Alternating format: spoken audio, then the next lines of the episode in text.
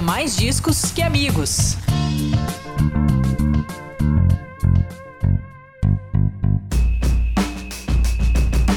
Chegou quem faltava no Dia Mundial do Rock, Charlie Brown Jr. lançando pela Sony Music a versão completa de um novo registro ao vivo. Gravado em 2011, o show aconteceu no Citibank Hall, São Paulo, e é óbvio que tem um clima incrível de nostalgia, mas também é um lançamento por conta própria, uma qualidade sensacional, sobre a qual falaremos aqui com pessoas que estão mais do que envolvidas nesse lançamento. O show teve o lendário Chorão nos vocais, Thiago Castanho na guitarra, Heitor Gomes no baixo e Bruno Graveto na bateria. Graveto e Heitor estão aqui com a gente e o Xande, filho do Chorão, que também tocando esse projeto aí.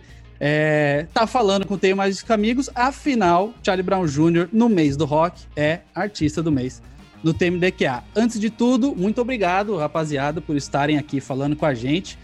Mais um momento muito importante para o Charlie Brown Jr., né? Com certeza. Muito obrigado aí, Tony. Muito obrigado a todo mundo aí do Tenho Mais Discos que Amigos. Já estava até falando aqui com o Tony que eu vou roubar esses vinis aí do NoFX. Tá? Toma cuidado, porque ó. Deixa eu, deixa eu esconder aqui. também gostei, também gostei, viu? Obrigado, Massa. Tony, pelo convite aí. Satisfação estar aqui contigo.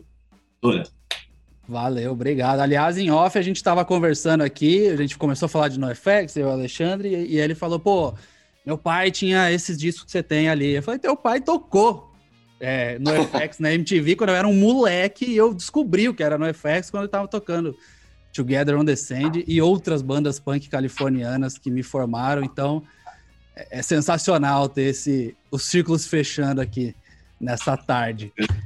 É... Muito bom. Mestre Fat Mike. É, é, Mestre Fat Mike, exatamente.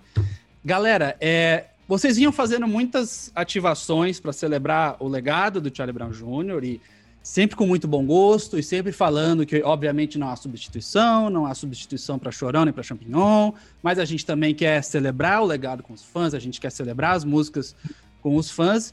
E aí veio a pandemia, interrompeu os planos de todo mundo, o Charlie Brown Jr. faria shows, é, mas, no meio de tudo isso, veio esse material sensacional, né? Saindo como chegou quem faltava.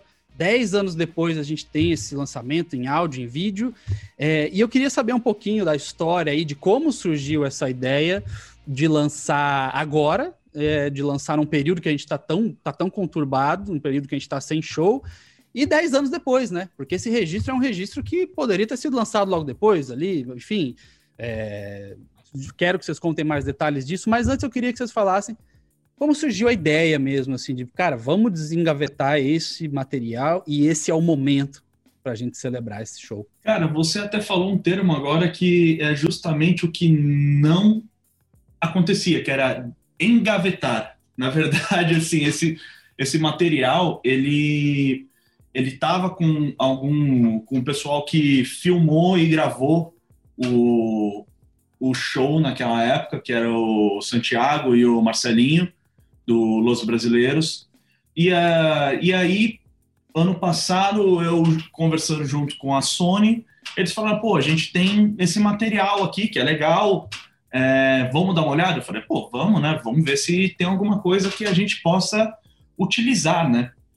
E, pô, primeira coisa que eu falei, cara, o material tem mais de 10 anos, não vou lá com expectativa lá em cima, né? Aquela coisa. Sempre quando a gente falar, ah, tem coisa nova do, do Charlie Brown, ou do Chorão, ou dos meninos, sempre vai lá em cima, né? Mas virar e falar, pô, 10 anos, tá, vamos ver.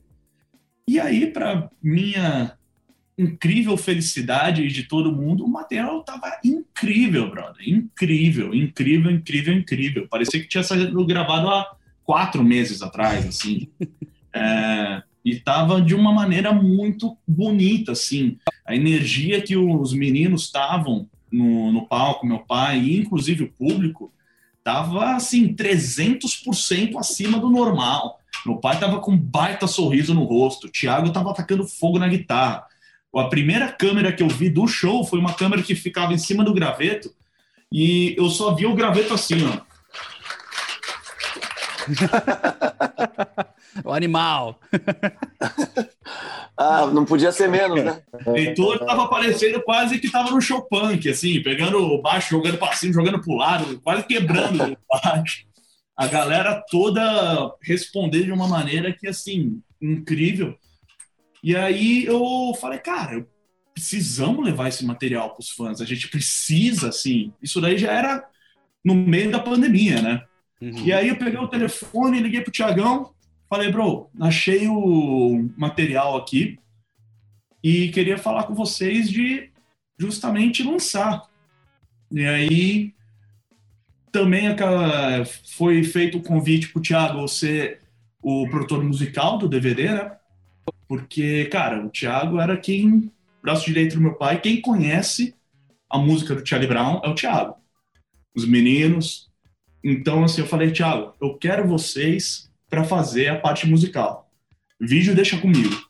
Mas, ó, quero o áudio com vocês. Pra ser o mais Charlie possível, saca? E aí, mano, seis meses de edição de noite, final de semana, pandemia aí, eu, infelizmente, perdi minha vozinha, Thiago perdeu o pai dele, e aí, inclusive, a gente teve, assim, não digo felicidade, mas tivemos é, vontade de oferecer esse trampo que foi feito, saca? Para os fãs do Charlie Brown e também para todo mundo que acabou sofrendo de alguma maneira durante a pandemia com a Covid-19, não só porque perdeu alguém, mas porque acabou sofrendo de alguma maneira, seja financeiramente, seja perdendo o emprego ou perdendo alguém da família também, porque esse show ele traz uma energia tão boa que hoje a gente não tem mais, saca? A gente não tem essa energia que essas imagens passavam pra gente. Então foi muito bom poder trabalhar nisso de uma maneira linda, entregar o coração, saca? A alma. E ó, tá aqui, devolvendo o Charlie Brown onde merece. Rádio, palco, TV, YouTube, é, internet, jornais. Isso aqui é o Charlie Brown. Pertence a vocês. Tô. Saca? Sim, que massa. E você, cara, você teve essa reação vendo anos depois esse material. Vocês dois, Graveto e Heitor, vocês estavam lá e vocês, obviamente, se lembram desse show e se lembravam, se lembravam que teve uma gravação e aí voltaram para revisitar essa gravação e ver o que estava acontecendo. Como é que foi essa, essa reação aí, os sentimentos que vocês tiveram a hora que viram aquilo ali e começaram a se lembrar de tudo que foi tocado aquele dia? E realmente as imagens são bem impactantes, galera cantando tudo, é, é muito impressionante.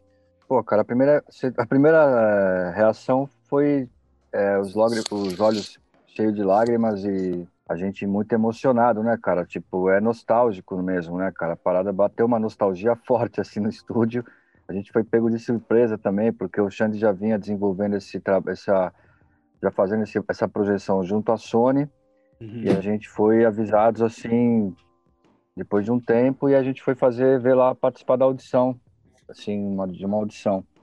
Então a gente ficou todo ficamos todos emocionados no estúdio, assim, realmente arrepiados.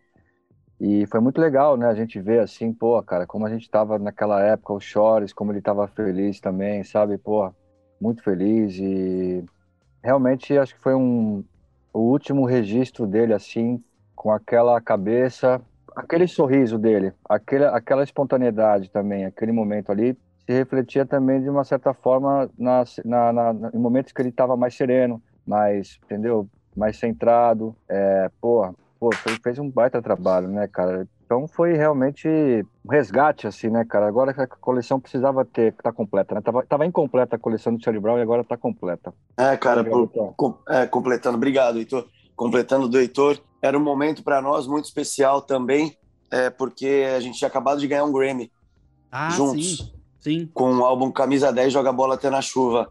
Então, assim, a gente veio desse prêmio, era uma comemoração desse prêmio e um registro dessa formação, sabe?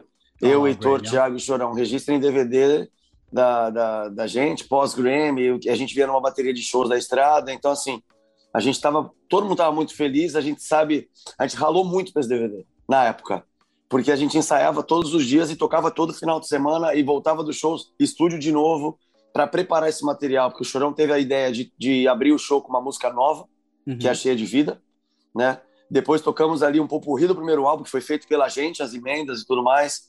Entrou a parte dos hits, depois veio o Rockstar, mais uma inédita. Cai para um lance de acústico, que a gente fez as releituras das músicas também. Depois entra, o, o Xande falou mais cedo, cara, e ficou, ficou isso na minha cabeça.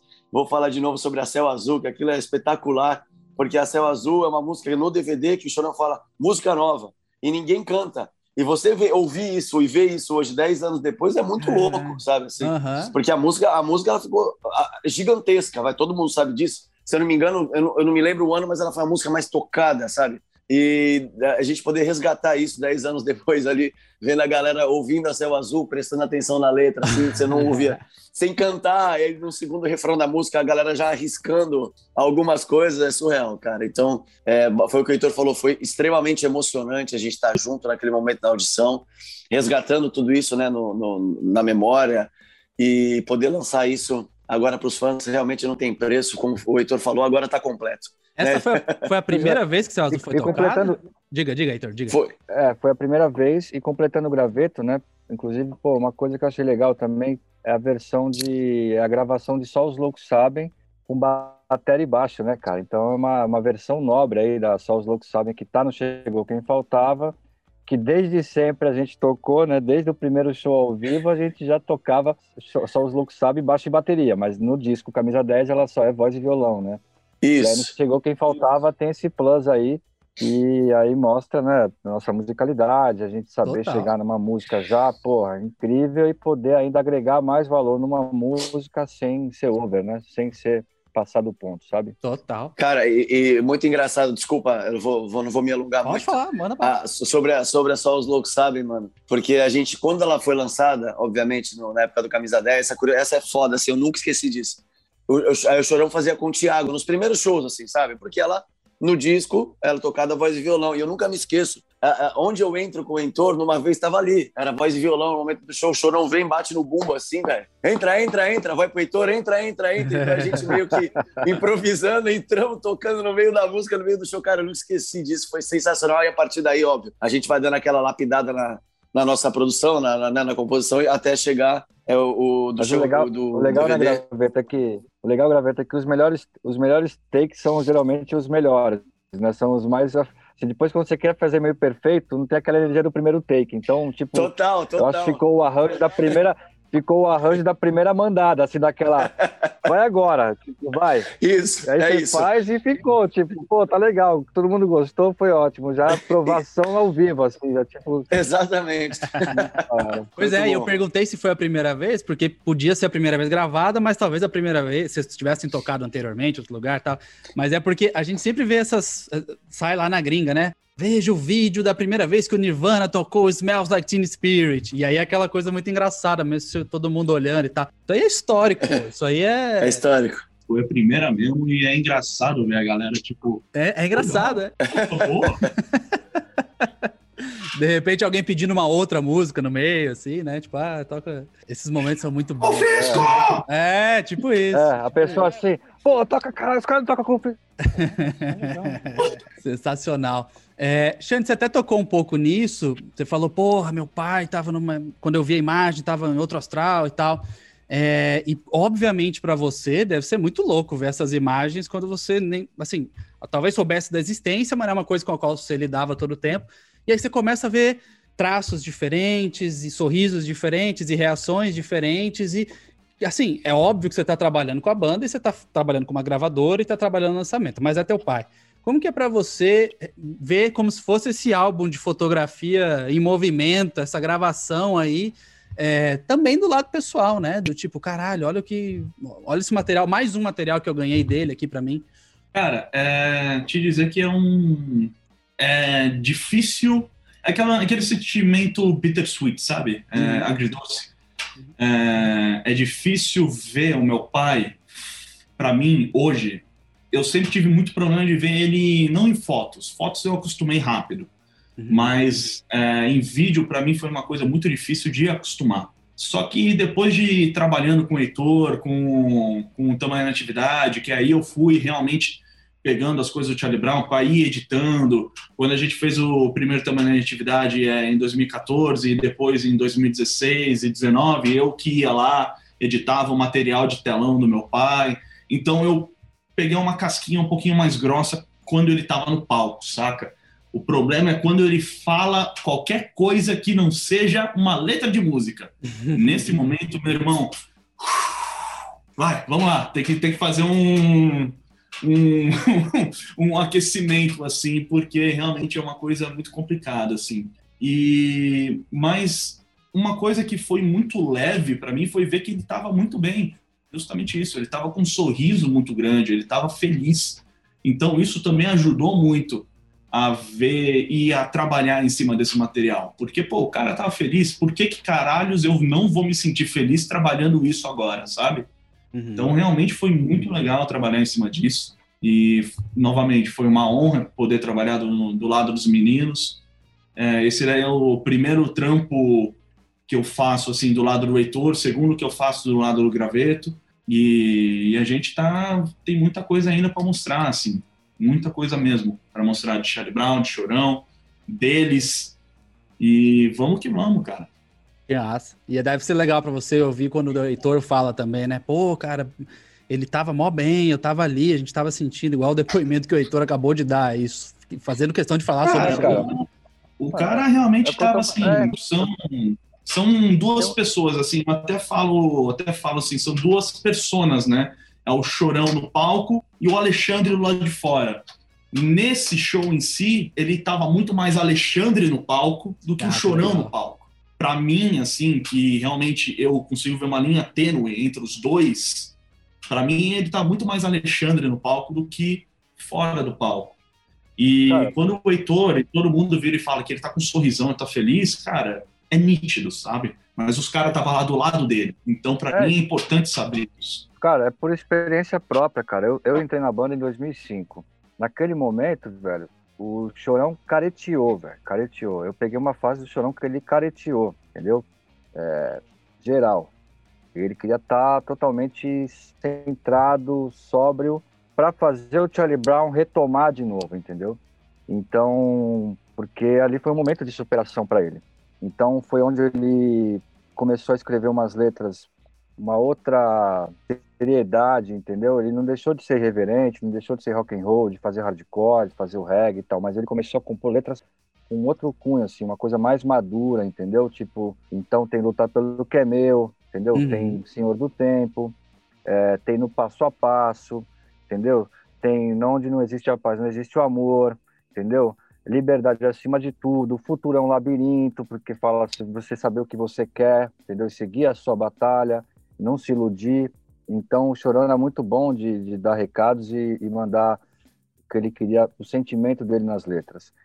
E assim foi pro, pro, pro Imunidade, assim foi no Ritmo Ritual e Responsa, que, porra, o cara poder escrever um roteiro, fazer um filme, o cara fazer o filme, ainda fazer a trilha sonora, cara, e ele realizar o sonho dele de tocar com, porra, João Gordo, tocar com Marcão de Lobotomia, tocar com os meninos do Forfã na época que tava, porra, estourados, que hoje é parte deles é o Brasa e os uhum. lançados pelo Liminha. Então, assim, porra, veio muita gente boa nesse, nessa época, meu, foi muito foda. Ele juntou a, a nata do skate, o Skate Vibration, porra, velho, é uma celebração ao skate no Chorão Skate Park, velho.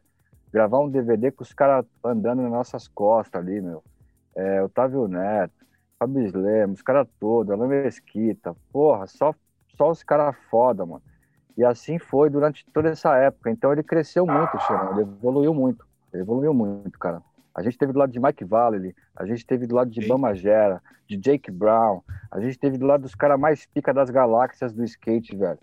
Chorão, ele deu a volta por cima e eu vi ele dando a volta por cima. Eu estava do lado dele lá, cara, passando, vendo ele nervoso dele, vendo ele irritado pra caralho na van, xingando a porra toda, vagabundo querendo derrubar ele e ele forte, tomando pancada e defendendo a banda, e malandro, nós vamos virar essa porra e nós vamos fazer a coisa acontecer. E ainda teve uma outra situação que ele teve que superar no meio do caminho, que foi foda pra cara, que ali ele quase parou a banda, entendeu? E aí foi quando o Graveto entrou na banda. Aí o Graveto entrou na banda, ali foi louco, ele reuniu eu e o Thiago na casa dele e falou, galera, eu tô pensando em parar, velho. Isso ninguém sabe. Olha aí. Entendeu, mano? E aí chegou eu e o Thiago na casa dele, o Thiago me chamou, falou, Heitor, vamos na casa do Chores, mano, que a gente precisa trocar uma ideia com ele. E aí eu sentamos lá na mesa dele, aqui no Canal 3 em Santos. Eu fico emocionado também, velho, porque é muita história, entendeu? E às vezes as pessoas têm que dar o devido valor à nossa história, o respeito. É, e a gente, o Chorão era muito autêntico nesse sentido. Ele não economizava, ele falava o que tinha que falar e falava mesmo.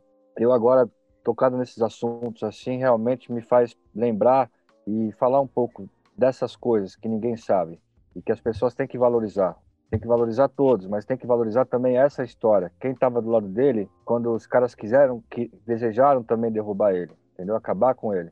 E ele foi forte, velho. E a gente estava juntos e falou: "Não, chorão, nós vamos seguir, velho. Nós vamos arrumar um baterista, velho. Então vamos lá". E aí fomos atrás do graveto, cara. E o graveto chegou, foi desafiador para ele pra cacete. Só que o moleque chegou e já trouxe a energia, a gente somou a nossa corrente, a nossa energia e ganhamos um Grammy, velho. Segundo Grammy da banda. A banda tem dois Grammys. Um é com Tamanho na Atividade, que é um álbum de 2004, que tem Champanhe Água Benta, tem músicas lindíssimas. E a outra é do Camisa 10 Joga Bola Até na Chuva, que é uma metáfora onde ele teve que ser camisa 10 quando estava trovejando e, e, o campo encharcado. E todos nós tivemos que ser camisa 10, saber jogar com a bola parando no meio da água da poça e você levantar e toca pro parceiro e vamos fazer gol meu, de tudo quanto é jeito, de carrinho, se joga na lama e vamos, velho. Por amor à camisa, né? Então, por amor à camisa. E assim, o amor sempre, cara. O meu respeito ao Charlie Brown e ao Chorão, meu padrinho do rock, é muito grande, muito grande. E a gente tem conquistas, cara. Eu sou muito grato ao padrinho. Então, realmente, cara, o Charlie Brown é uma banda que, assim, é espelho para muita gente, porque o Chorão é um cara. A, a, o DNA do Charlie Brown é a, é a superação, é a determinação, é a perseverança, é a conquista, é a realização, entendeu? Eu sou um DNA do Charlie Brown. O padrinho me fez ser um DNA do Charlie Brown. Eu cresci muito com o padrinho, com o chorão. Fiz minha faculdade e minha pós aqui no Charlie Brown. Eu posso falar hoje porque eu tenho mais de eu tenho 15 anos de Charlie Brown, juntando a minha primeira passagem e depois de 2014 para cá já são uns 15 anos também só de Charlie Brown, cara. Então, é, meu, a gente e a gente recentemente também lutou aí, né, Xandão? Também também pegamos aí e fomos para cima, fomos para cima também para provar o nosso. É, eu imagino que não deve ter sido a coisa mais fácil do mundo esse retorno aí. Né? Então, até legal é falar isso, porque é um, é um retorno. É, o Charlie Brown, ele realmente acabou em 2013. Meu pai não está aqui, Champion não está aqui, mas isso não significa que nós não podemos devolver a banda a quem importa, que é o público, saca? Que são os fãs do Charlie Brown. Então, é, esses shows que a gente fazia periodicamente, em 2014, 2016, a gente fez também, eu, também na atividade em 2019, é, é praticamente, era praticamente isso e sempre vai ser isso, vai ser devolver a, a essência do Charlie Brown com os membros do Charlie Brown para o público, saca? Porque o Charlie Brown é isso. É, Charlie Brown, até parafraseando meu pai, Charlie Brown tem começo, mas não tem fim. Por que, que a gente tem que aceitar um fim só porque o cara não está aqui? Vamos continuar levando a história do cara. A história do cara ainda não terminou de ser escrita. Tem muita coisa ainda a ser mostrada. Os meninos estão aqui. A história deles não acabaram só porque o Charlie Brown acabou. Aí, eles são assim um dos melhores músicos do mundo. Todo mundo que tocou no Charlie Brown tem uma musicalidade extremamente alta. O Heitor é um dos melhores baixistas groovistas de jazz do mundo, que assim eu conheço. O Graveto, ele toca, sinceramente, de pau a pau até com o Travis Baker, para mim. Porque o cara, ele toca pra caralho. Pinguim, ele é outro jazzista filho da mãe. Marcão, Thiago, nem se fala. Os caras inventaram o rock and roll ska brasileiro, californiano, Santos Beat, isso aí, rock and roll na alma, cara. Todo mundo que era do Charlie Brown tocava muito seja o Pelado, seja o Pinguim, seja o Graveto, seja o Heitor, seja o Champignon, seja o Marcão, ou seja o Thiago. Todo mundo tinha um nível muito alto de musicalidade, saca? E não pegar isso e não trabalhar mais só porque a gente perdeu meu pai e perdemos o Champignon, cara, é, é muito triste, porque a história do Charlie Brown é muito linda. E por que, que a gente tem que parar aqui? Não significa que a gente não vá, que a gente vá lançar coisas com é, alguém fazendo novas músicas do Charlie Brown que não seja meu pai. Isso a gente nunca vai fazer. Quem somos nós para tentar substituir meu pai? meu pai, caraca. é a mesma coisa que tentar substituir o pai, é impossível. Então, essa turnê que a gente vai fazer no ano que vem é justamente para provar que a história do Charlie Brown merece sim ser celebrada, saca? Todo mundo junto, nós somos uma família. E devolver o Charlie Brown onde merece, que é no palco, com os fãs, na rádio, com os fãs, na internet, com os fãs. O Charlie Brown é uma banda que transcendem, que assim, transcendeu tempo, tecnologias, histórias, é, linhagens. A gente tá, pô, minha filha ouve Charlie Brown. Minha filha ouve Charlie Brown querendo ouvir Charlie Brown. Não sou eu, ah, vamos ouvir seu avô. Não. Minha filha ouve porque ela quer. É, tá no DNA, né, Xande? Não tem ah, jeito, pô, né, mano? Então, tá no DNA, cara. Tá, tá, tá, no DNA, mas vai além do DNA. Essa era uma pergunta que eu ia separar aqui, que eu tinha separado aqui, que eu ia fazer aqui, que é: a gente tá vivendo até um revival aí, né? O punk rock, o pop punk, tem um monte de artista do mainstream aí puxando. O Travis Barker, até que você citou aí, virou padrinho dessa galera. Todo, todo dia o Travis Barker gravando com alguém novo aí. É, seja rapper, seja cantora pop e tal, e tá resgatando, né? Mas o Charlie Brown Jr., e é óbvio que aí virão bandas que, que vão se popularizar por causa disso. Mas o Charlie Brown Jr. nunca deixou de, de ser popular. Quando foi falado que, pô, né, a música foi a mais ouvida do ano e tal, o Charlie Brown Jr. sempre está entre as mais ouvidas. É, normalmente é o único representante do rock no Brasil e, e, e transcendeu um, esse, esse, período. Aqui, Aí, ó. Pois é. O Charlie, o Charlie Brown Jr. transcende a Senhor, do Tempo, isso. a Senhor do Tempo foi a música mais ouvida em 2006 no Brasil. Ganhou em 2007 o prêmio Multishow, melhor música do ano, Senhor do Tempo. Entre então. outras, né, do Charlie Brown, como você Pois citou. é, e, e, e para além disso, né, para agora, mais recentemente, quando você fala, o Xande fala da sua filha e né, jovens, adolescentes. Esses dias eu fui correr no parque, de máscara, bem protegido, e eu vi que tinha, assim, uma molecadinha, rádio ligado, cara, 12, 13 anos de idade, Charlie Brown Jr. Aí parou de tocar Charlie Brown Jr., tocou os trap, tocou os rap, tocou as coisas que são populares hoje em dia, mas ouvia Charlie Brown. E eu queria saber de vocês, o que, que vocês acham que conecta tanto com essa galera? Porque tem mil bandas brasileiras até hoje, algo, várias imensas e respeitadíssimas e com um histórico a gente tem que aplaudir. Mas nenhuma chega aos pés do Charlie Brown quando é se conectar com essa molecada. Eu queria que vocês falassem o que, que vocês acham que tem de apelo com, a, com essa molecada e com, como que a sinceridade do Chorão, que compunha como se estivesse conversando com a gente, mas ao mesmo tempo de um jeito que a gente não conseguiria escrever, como que a sinceridade dele em todas as fases da vida e da carreira dele transparece isso e faz a galera conectar e falar: caralho, esse cara era foda. Você acabou de se auto-responder, mano, porque você falou sinceridade. É a sinceridade do cara. Ele botava a alma, ele botava o coração nas letras. E não só isso. Os meninos sempre também se entregavam de corpo e alma nas músicas, né? Assim, é, o Charlie Brown é. Charlie Brown, meu pai sempre falava assim, no, nos últimos anos aí que ele esteve com a gente, ele falava Charlie Brown de pai para filho. E, e é verdade, cara. Tem muito fã do Charlie Brown da década de 90 que passou para os filhos na década de 2000, é, nos anos 2000 para frente. Eu mesmo tô passando para minha filha, saca? Gravetão, ele, ele viu isso de primeira de primeira fronte, assim. O Heitor também.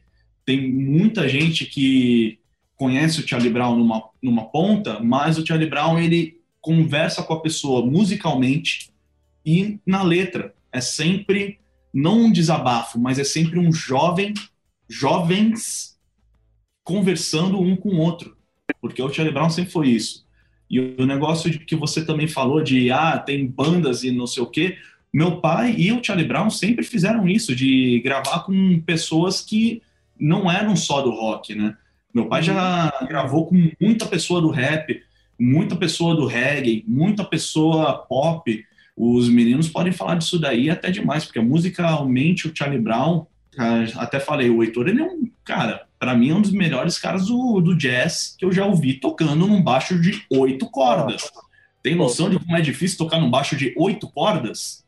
feliz. Obrigado, Xande. É, assim, é questão do, do, da influência, né, meu? O que o Xande está falando é, vem muito do meu pai também, o Chico Gomes, que é um cara foi, é muito respeitado até hoje, muito muito celebrado na questão do no meio do instrumental Então, um exemplo, quando eu tô falando meu, às vezes com o Marcão no telefone, meu pai tá aqui do lado, ele fala: "Porra, meu mestre, o mestre, o mestre". Então, meu pai sempre teve essa essa coisa do mestre, né? O Chorão teve sala na época aqui em Santos. Meu pai teve sala do lado dele, assim. Meu pai dava aula, estudava e fazia. O Charlie Brown teve uma das salas na aqui no na, na, na Master, no, aqui no Canal 3, no estúdio do Fernando. É, uma das salas do Charlie Brown no, no, nos anos 90 foi aqui na Master. E aí, tipo, o Chorão conversava com meu pai e tal. Então, assim, essa influência que o Xande fala do jazz, essa coisa jazzística, porque, assim, eu não sou do jazz, eu não sou da música brasileira. Conheço pessoas, por exemplo, ano passado eu chamei um músico para tocar comigo num show que eu celebrei, que ele é jazz, jazz.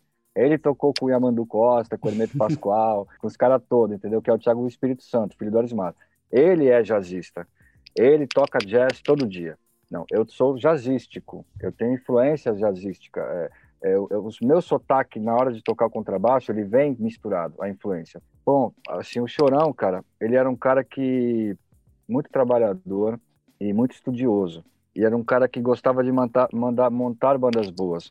A questão do Charlie Brown, o Júnior, ele se considerava a banda mais nova dos anos 90. Já tinha Raimundos, Planet Ramp, uhum. né, o Rapa. E eu acho que o Chorão, cara, além da, da, do talento dele, ele era, um cara que gostava de escolher bons músicos, e isso a gente sabia disso. Então, é, ele tirou o Marcão do quarto, o Marcão, como ele fala, né? Porra, quando eu peguei o Marcão, o Marcão era um gordo desse tamanho, cabeludo, metaleiro que não saía do quarto, entendeu?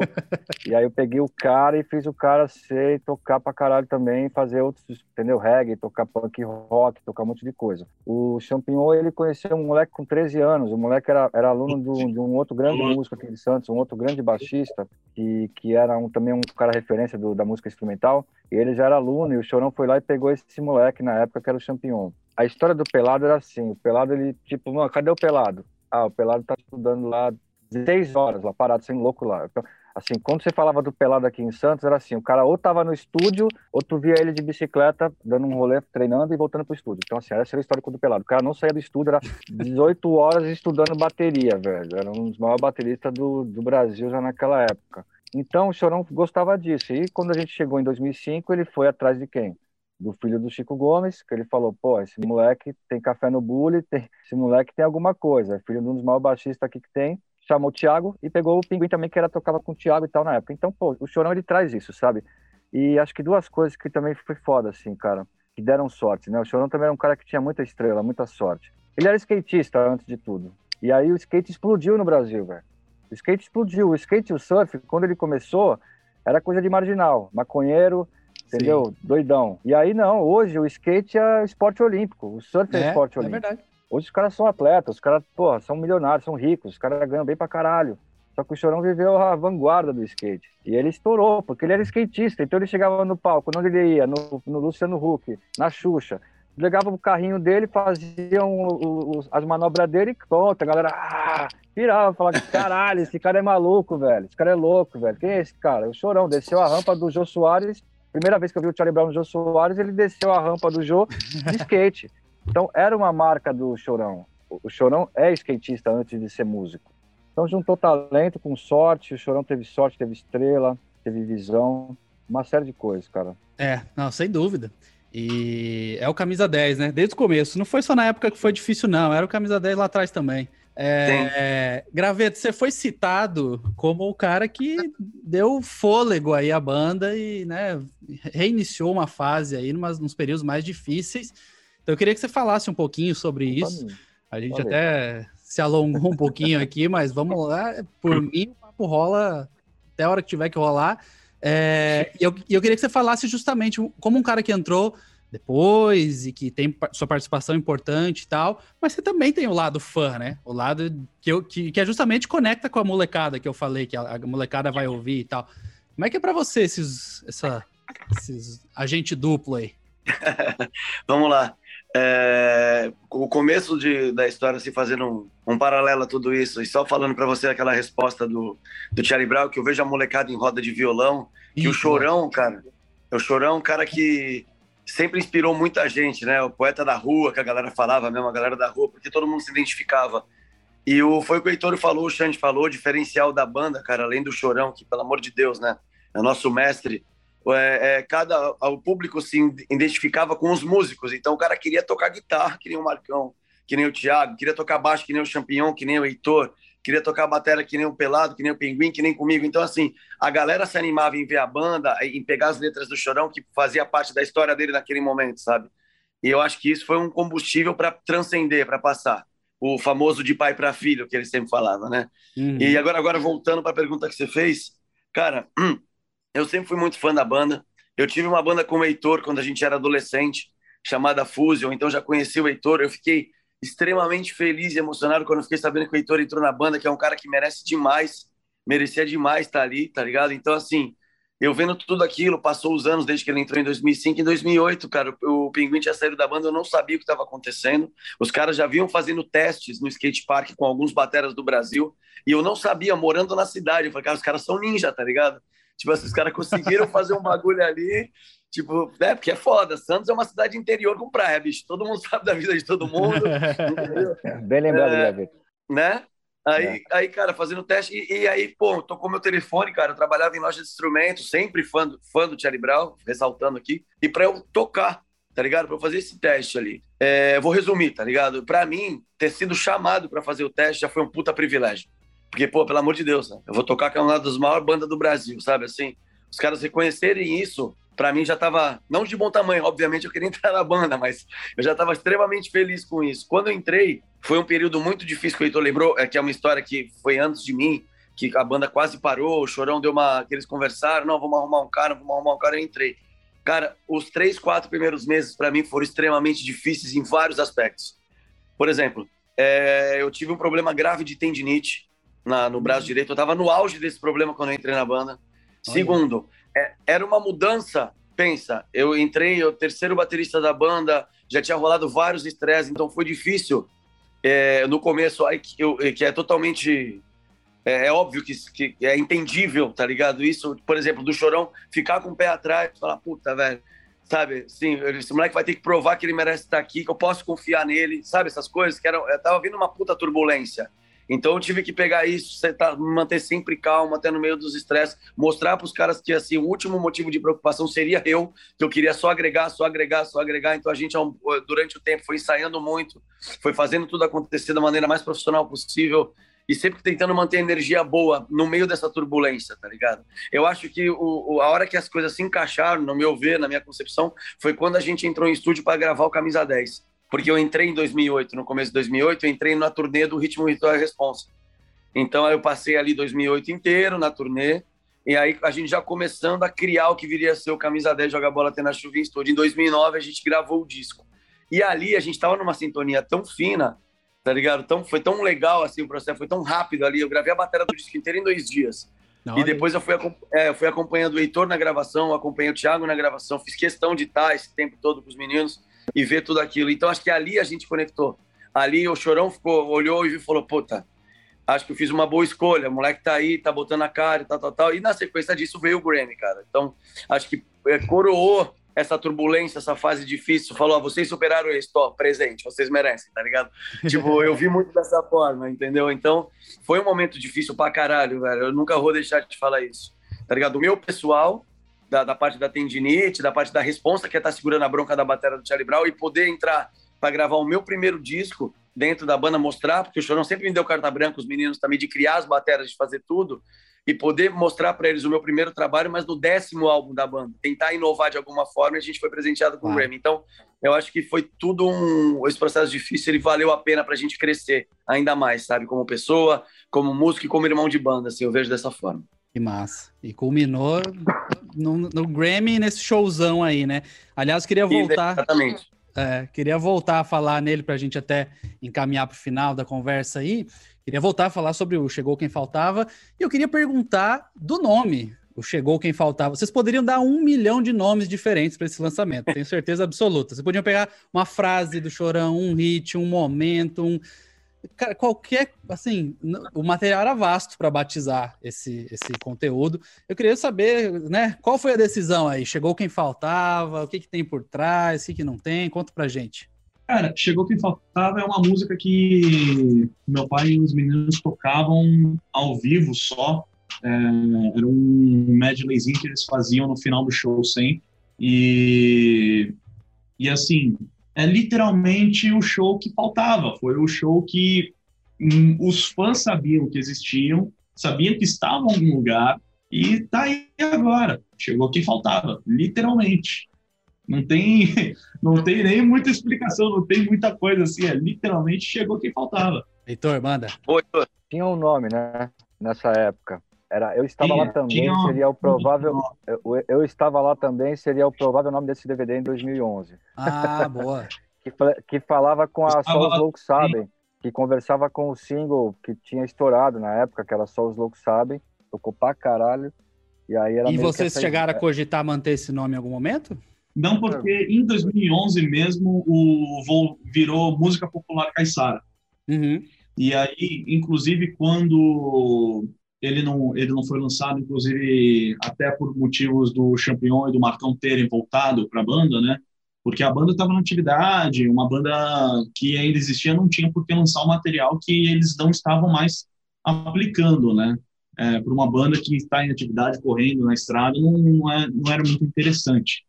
Mas aí agora eles também fizeram depois um outro DVD chamado é, Música Popular Caissara, e aí agora chegou justamente essa dúvida, né? Pô, como é que a gente vai chamar esse DVD? Porque o cara vira no show e fala algumas vezes, música popular Caissara! E, ah, e agora? Ah, chegou quem faltava, literalmente, é o show que faltava. É o show que faltava. Eu achei sensacional esse nome, achei sensacional. E uma outra coisa que eu queria perguntar para vocês a respeito disso, voltando lá para como o Charlie Brown Jr. é uma banda que passa de geração em geração, Além disso, é uma das bandas com um catálogo de hits mais impressionante, né? Porque tudo bem, a gente tem grandes bandas na história daqui e lá de fora que fizeram muito sucesso, mas tem literalmente bandas que fizeram muito sucesso e tem três hits, dois, quatro. O Charlie Brown Jr., se for ver o que tocou na rádio, o que o pessoal sabe cantar, é no mínimo, assim, brincando, é 10. Para começar, é 10, 12, um pouquinho mais. Eu, o que eu queria saber de vocês era como é que era nessa época aí montar um set list de show e decidir quem que decidia, como é que vocês decidiam, como é que. Não, isso aqui vai, isso aqui não vai. Pô, hoje o tempo é mais curto, hoje a apresentação começa, sabe? Como é que era essa dor de cabeça boa, que eu imagino que vocês deviam gostar, mas que era, devia ser uma luta, né? É, o lance do, do, repertório, que eu tenho algumas. Você foi falando a pergunta, foi me vendo coisas na cabeça de shows, tá ligado? Assim, falei, Boa, conte tudo. Falar para não esquecer. Que, que acontecia assim, a maioria das vezes a gente fazia um repertório, escrevia o repertório, uma sequência. Só que Chorão, muito inteligente, ele sempre pegava e ia no feeling da galera. Então, por exemplo, tinha um repertório lá, sei lá, tudo que ela gosta, pontos indestrutíveis, não vivem em vão, tipo um começo de show. Ele tocou a primeira, ele tocou a segunda, ele sentiu que de repente ele tinha que vir com um reggae, um ritão, ele já pegava, já mudava, a gente já se vira nos 30, hum. se olha e faz acontecer. E uma coisa que eu falava para alguns fãs, tá ligado? Que colavam no camarim para tirar foto com a gente, assim, que sempre, velho, eu juro para tu, em todo lugar do Brasil, sempre tinha alguém que colava no camarim depois do show e falava assim: porra, faltou aquela lá. É, eu porra. Eu aí eu chegava é pra essa galera e falava: Cara, põe uma coisa na tua cabeça que a gente nunca vai conseguir agradar todo mundo, que senão vira uma rave essa porra aqui.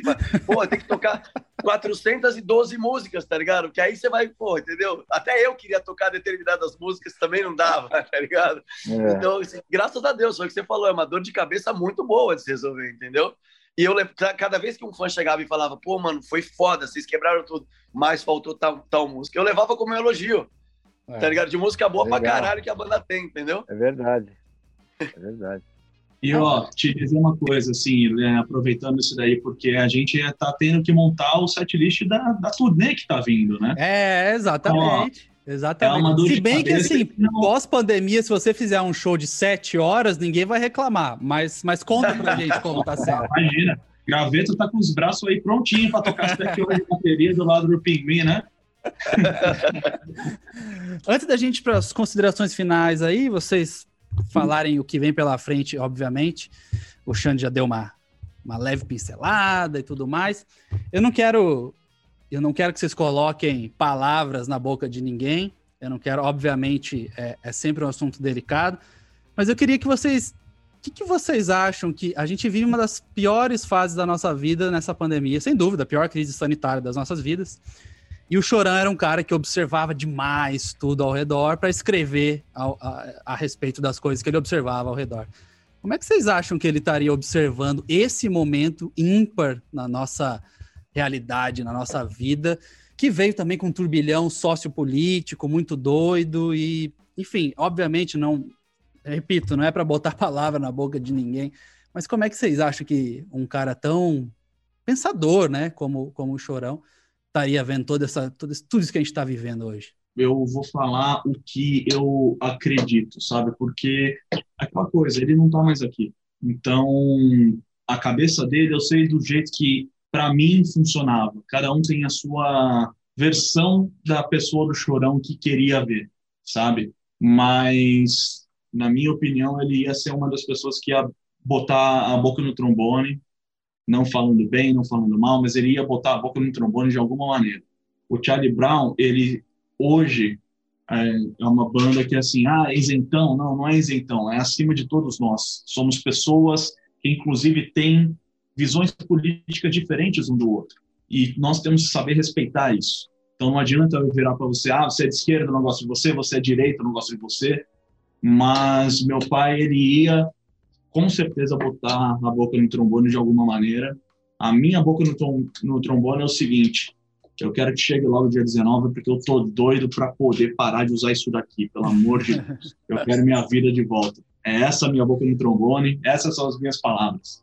Vacina, vacina já, vacina para todos. Cara, é totalmente necessário que isso aconteça. A gente está chegando num momento que você nota que a galera tá esgotada, tá ligado? A galera tá, tá cansada, assim, é, pelas perdas, pela incerteza, pela insegurança, pelo que vem por aí. Não, não, não pensando no futuro, tá ligado? Mas é, a galera tá cansada hoje, tá ligado? Já é um ano e meio, se eu não estou enganado, março, abril, maio, junho, é um ano e quatro meses, um ano e meio aí que isso pegou a gente, claro que agora puxando para nossa vertente, porque a gente ama fazer da vida, a gente foi o primeiro a parar e vai ser o último a voltar, tá ligado? E isso, querendo ou não, se você não se manter firme, isso destrói o psicológico, tá ligado? Isso, é, ele te muda, tá ligado? Você perde o foco. Eu tive momentos bem difíceis nessa pandemia de incerteza, pô, sou pai de dois filhos, todo mundo aqui é pai, então é, é uma coisa que é, é, você quer. O que, que você ama? A música, só que você não pode exercer. Tá. Sim. Você vai ter que se inventar, fazer uma outra coisa. Então, assim, fazendo para traçando um paralelo tá, com o que você está dizendo sobre a pior fase das nossas vidas. Cara, é o que o Shane falou de parar de usar essa máscara, é, é, é, mas no sentido de que a gente possa retomar alguma coisa, uhum. tá ligado? A gente lutar por isso mas poder realmente fazer a diferença fazendo o que a gente ama de volta, porque eu acho que isso a gente vai levar alegria para muita gente, porque tem muita gente com saudade do que a gente faz, tá ligado? A gente tá morrendo de saudade de tocar e a galera tá morrendo de saudade de ouvir. Então eu acho que isso aí vai fazer um bem comum, tá ligado? Então não vejo a hora que isso aconteça logo, porque tá todo mundo esgotado, cara. Com certeza, né, cara? A gente fez uma live em Santos ano passado que a gente arrecadou 20 toneladas de, de alimentos 70, 70 mil toneladas. 70, 70 mil? É, Não, tonelada, 70 toneladas. 70 toneladas de alimento. É, 70 foi. toneladas de alimento. A gente fez uma live aqui em Santos, cara, no, no né? Que a gente arrecadou 70 toneladas. Então, assim, era com certeza seria atitudes que o Chorão faria nesse sentido para ajudar os próprios músicos da banda, entendeu? Uma coisa que o Chorão nunca deixou, velho, foi a gente tem receber uma grana por mês, tá ligado? Isso é verdade. Então tinha momentos que não tinha show, tinha meses que passava, entendeu? O Chorão chegava no ensaio, falava, aí galera, tá, tá difícil, né, mano? Heitor, tô aqui tanto aqui, ó, Thiago, tô tanto, Pinguim, tô tanto, Graveto, tô tanto. Chorão nunca deixou a gente sem receber uma grana por mês. E ele com certeza ele chegaria e faria, aí molecada, tá foda, né, mano? Tô aqui uma grana aqui que logo mais vai melhorar. É, faria isso pelas pessoas, pelos técnicos, pelos engenheiros de som que trabalham com a banda, pelos amigos, eu acho que, cara, é honestidade, né, velho? Assim, acho que a gente precisa ter. O Brasil tem uma doença grave que é a corrupção. E, assim, a partir do momento que começou a ter uma. uma, uma, uma ser mais correto com a questão das vacinas, a coisa caminhou. É. Entendeu? A coisa caminhou. Então, enquanto estava os caras, o, o, o, nosso representante maior, nosso governo, tava, ficou não sei quanto tempo sem, sem ministro da saúde, é. entendeu? É, causando na, na, na situação dando um mau exemplo, e assim, uhum. toda a corrupção que a gente sabe que vai por trás de até mesmo de uma compra de vacinas e tudo mais, os é, caras absurdo, superfaturam, né? tem uma série de interesses e tudo mais. Então, O Brasil é um país muito rico, velho. A gente paga imposto pra cacete, velho. É. A gente tem um sistema único de saúde que já, mesmo com toda a corrupção, funciona bem. Uhum. Atende muita gente, faz cirurgias caríssimas, gratuitas para a população. A gente tem o INSS, que é uma seguradora, que, porra, teve cara que de repente nunca pagou um, nunca, nunca contribuiu para o governo, mas o cara tem um auxílio doença, o cara tem uma, uma aposentadoria, entendeu? O cara tem uma lei emergencial, que nem agora tem a é, cesta não sei do que, auxílio família, bolsa escola, bolsa bababá. Então, o que quer dizer isso? Que mesmo com toda a roubalheira, a gente tem muito dinheiro, velho. O Brasil é muito, tem muito dinheiro escoando, velho, escoando. E é tanto dinheiro que os caras falam, ah, mano, porra, vou pegar uma parte para mim que se dane, né? E tipo, meu, só isso. Se o Brasil fosse um pouco menos corrupto, é. velho, nós seríamos primeiro mundo, porque nós temos escolas municipais boas, entendeu? Umas escolas públicas muito boas. É, eu concordo bastante com você. E, e até quando o Xande mostrou a máscara ali, falou não quero mais usar. Obviamente, todos entendemos o que ele quis dizer, que ele quer voltar com a vida dele ao normal, mas os Estados Unidos, Exato. Os Estados Unidos que aceleraram a vacina e priorizaram a vacina, já estão tendo show e evento e esporte para 30, 40, 50 mil pessoas sem máscara. Então a gente aqui ainda, ainda tá num, num, ritmo que a gente vai ter que vacinar e continuar usando máscara até.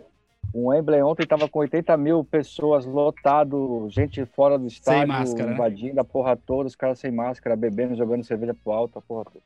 É, mesmo. É, é isso. O Foo Fighters, Foo Fighters tocou para 15 mil pessoas no Madison Square Garden, tinha que entrar comprovante de vacina, né? E aí todo mundo aproveitou o show sem máscara. Cara, fora do país tá, tá aquela coisa, né? Fora do, fora do nosso país tem muito lugar que ainda não voltou ao normal, porém é. tem muito lugar que já voltou. É. E é bom, é, sinceramente, assim, eu sou fã de wrestling, aquelas lutas combinadas telecat, sabe? Você gosta disso aí? E, pô, eu amo, cara, eu é. amo. E, é. sinceramente, WWE, WWE, AEW, New Japan Pro Wrestling, AAA, o que você falar eu vou eu vou poder comentar, mas assim, ver que esses lugares estão já estão recebendo fã para assistir, cara, dá um dá um assim um brilhinho no fim do túnel, tá ligado? Tá. Eu realmente assisti o jornal e falaram, ó, caiu 22% da taxa de, de mortes, assim, daquela taxa mais alta, assim, cara, eu é meio ridículo falar isso, mas eu fiquei emocionado com aquilo, feliz de. Cara, eu comecei a chorar ali, abracei minha filha e falei: caralho, vai acabar, vai acabar. Minha filha tem quatro, cinco anos e nesses últimos dois anos da vida dela, ela ficou trancada dentro de casa, velho. É verdade. E eu quero que ela saia, eu quero que ela aproveite. Ela é criança ainda, quero que ela aproveite. Não só por mim, mas por tudo, né? Por ela mesma. E, bom, enfim, eu acho que o importante é a gente tomar um pouco de vergonha na cara, assim, aguentar mais um pouquinho. Falta tão pouco, velho. Falta sim, tão sim, pouco para todo mundo. Só tomar uma agulhada. Eu odeio agulha, não tenho uma tatuagem, mas vamos, vamos, que vamos. Vou continuar usando máscara, vou continuar com isso daqui no bolso. Isso, boa, do, boa. do jeito de sempre, em casa, mas falta tão pouco, falta tão pouco. E eu quero tanto ver esses filhos da puta quebrando tudo no pau. Ô, Queremos. Filho da puta, você nunca, ô, seu filho da puta, você nunca vai pegar a Covid, cara, porque você bebe bastante uísque também, cara. Então, é, é, é, Aí eu peguei, incentivou, incentivou a galera. É o santo remédio. Na Rússia, eu não ouvi falar de Covid, meu. Na Rússia, você não escuta falar de Covid, meu. Você vê os caras de rua, morador de rua, não vê, tu vê os mesmos caras vivão aqui, velho. Ninguém morreu, velho. Sabe por quê? Por causa da cachaça, caralho. A porra do álcool, meu. O álcool tá no corpo, Xande. Vai pegar porra nenhuma, velho. Você sabe que tem um amigo meu, de, tem um amigo meu de Minas Gerais que fala exatamente isso sobre a cachaça de lá, mas para qualquer coisa. Para qualquer coisa, não Covid, para qualquer coisa. Não, porque você toma muito cachaça, você não vai pegar gripe, você não vai pegar, não vai pegar nada. Então, não, eles estavam falando também assim, quando falaram, ah, talvez o Sputnik venha pro Brasil e talvez venha com um brinde, um copo de shot, né? Porra, A hora que falaram isso, eu quero. Eu quero. Cadê? Foda-se é se vai ser Coronavac, foda-se se vai ser AstraZeneca, Pfizer, Janssen. É. For, é a única que eu quero procurar. Cadê meu copo de shot? Eu fui para 2020 e eu consegui esse mísero copo de shot de, de presente. Eu sobrevivi 2020, tudo que levei foi um shot. Tudo que eu levei foi um shot.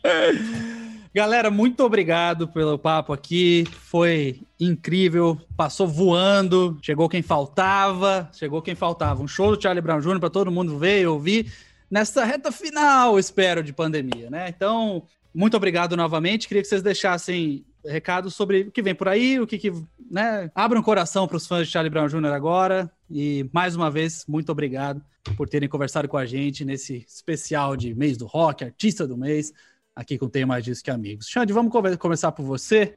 Diga, o que, que, vem por aí, o que ah, você quer falar com a rapaziada? Vem por aí. Primeiro de tudo, eu gostaria de agradecer vocês do Tem Mais Disso Que Amigos, mandar um abraço também pro Denor, que é um colaborador de vocês aí também. Grande Cabeça Denor, saudade mais... de encontrá-lo em algum lugar do Brasil em turnê. Saudade de dar um cheiro naquele filho da puta. é, mas também agradecer também os meninos aí, o Graveto, o Heitor, todo mundo da Sony, o Tiagão que não pôde estar aqui com a gente, o Pinguim, o Marcão, e também agradecer todo, todos os fãs por darem essa oportunidade da gente continuar trabalhando essa história linda que é a história do Charlie Brown Jr., a história do meu pai, a história de todo mundo que já fez parte da banda e é uma honra poder entregar esse trabalho novo para vocês. Pode ter certeza que não é a última coisa que vocês vão ouvir com a voz do meu pai. Era isso que eu queria ouvir. É isso que importa, assim. Galera, vamos, vamos que vamos. Charlie Brown é de pai para filho. É, Charlie Brown não tem começo. É, Charlie Brown tem um começo, mas não tem fim. E estamos trazendo o Charlie Brown de volta ao futuro. Já as palavras do meu pai mesmo aí.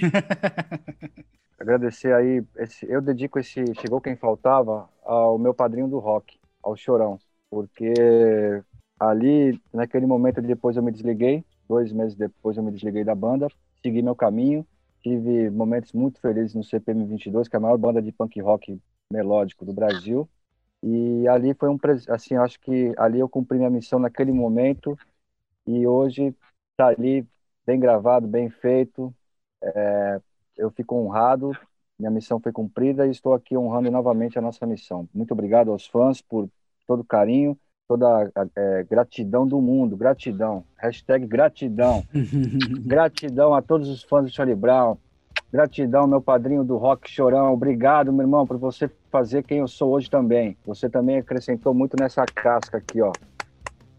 Padrinho, te amo, Chorão, te amo família Charlie Brown, caralho! Boa! oh. Sensacional. Graveto, agora eu quero ver você superar essa despedida aí. Nem, não tem como. Pode esquecer. Obrigado. Pronto. É. Boa noite. Valeu, gente. Abraço. Tchau. Cara, eu, assim, sem clichê nenhum, sem essas coisas, mas faço muitas das coisas que eles falaram também das minhas palavras. Tony, obrigado pelo espaço aqui e pelo trabalho que você faz, que a galera faz aí, pelo convite. Banda do mês, ó, nós aí na capa do disco. Olha aí. é, quero agradecer imensamente a, a, todos os fãs da banda, cara, que em nenhum momento, sabe, deixaram cair, escutaram o som, mandavam mensagem para nós via directs da vida, via o que dava para ser feito, tá ligado? Então, isso sempre deu muita força pra gente, na nossa história pessoal, da nossa história em conjunto. É, agradeço ao Chorão é, por tudo, por pelo toda a confiança e por todas as conversas que a gente já teve juntos, que foram várias. É, um cara à frente do tempo, era um gênio aqui entre nós e eu aprendi muito com ele também. É, cara, e tô, tô muito feliz de chegou quem faltava ter chego, porque ele, vou repetir o que eu falei no começo, porque ele, ele imprime um momento sensacional que a gente estava vivendo como banda como músico individual e como amigo. Eu, Heitor, o Thiago e o Chorão pós-Grammy e, e, isso reflete nos sorrisos que o Chorão dá durante esse show inteiro, cara. Então, é, galera, enjoy, tá ligado? Aproveitem esse DVD muito, consumam muito esse DVD. Como o Xande falou aí, tem coisas por vir, um passo de cada vez e que a gente volte pro palco em breve. Juízo, porra, vamos pra cima. É isso, rapaziada. Muito obrigado. Obrigado a você que acompanhou até agora e todos os recortes e todas as mídias que a gente tem publicado. Fiquem ligadíssimos, arroba TMDQA no Instagram, aqui no YouTube. Até a próxima. Tchau.